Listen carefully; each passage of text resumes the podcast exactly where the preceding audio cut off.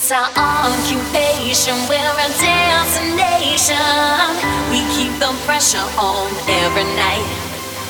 Explanations are complications. We don't need to know the where or why.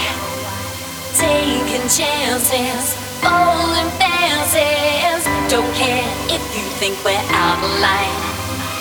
Conversation is interrogation. Get out of here, we just don't have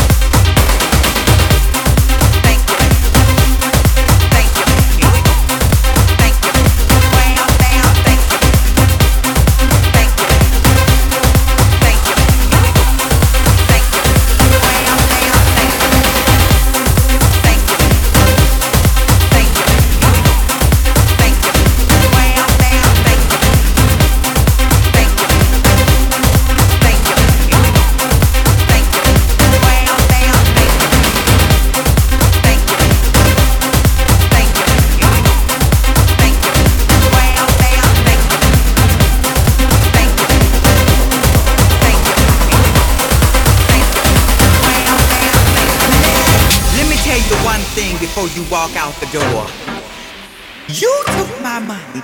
You took my heart, you took my love, you took my body. But when you touched my money, you took too much.